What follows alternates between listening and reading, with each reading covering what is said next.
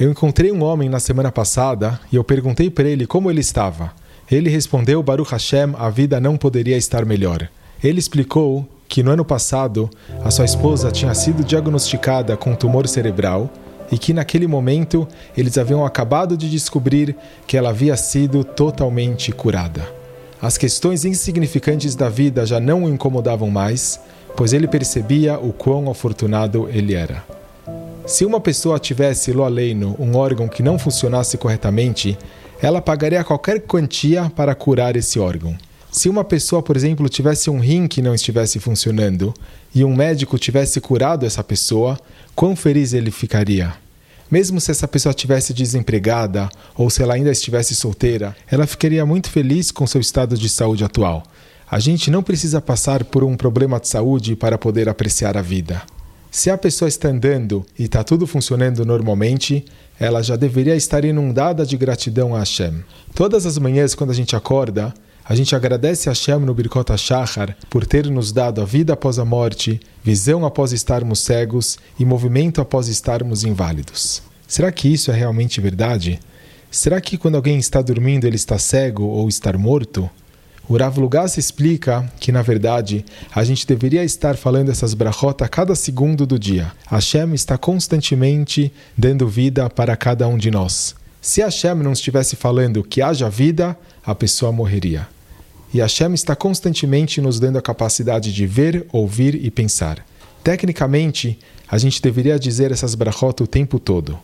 Mas os Rahamim instituíram que a gente falasse pela manhã, pois é o momento que a gente mais aprecia. Diz o Pasuk, Vesamachta becholatov asher natan lecha Hashem elokecha, que a gente tem que ser feliz com tudo de bom que Hashem nos deu. E esse Pasuk se aplica a cada pessoa. Qualquer pessoa pode ser feliz se ele puder apreciar apenas o bom que ele possui. A natureza do homem é olhar para aquilo que ele possui como sendo algo insignificante e para aquilo que ele não possui como sendo algo grandioso.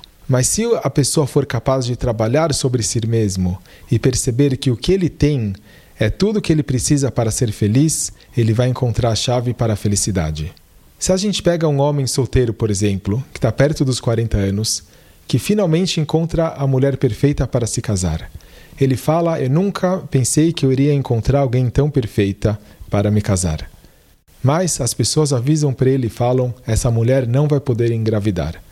E o homem responde: Não tem problema, eu quero casar com ela mesmo assim. E durante os seis primeiros meses do casamento, ele não poderia estar mais feliz. Então, depois desse tempo, alguém vê esse homem com cabeça para baixo, triste, e o homem pergunta: O que aconteceu com você?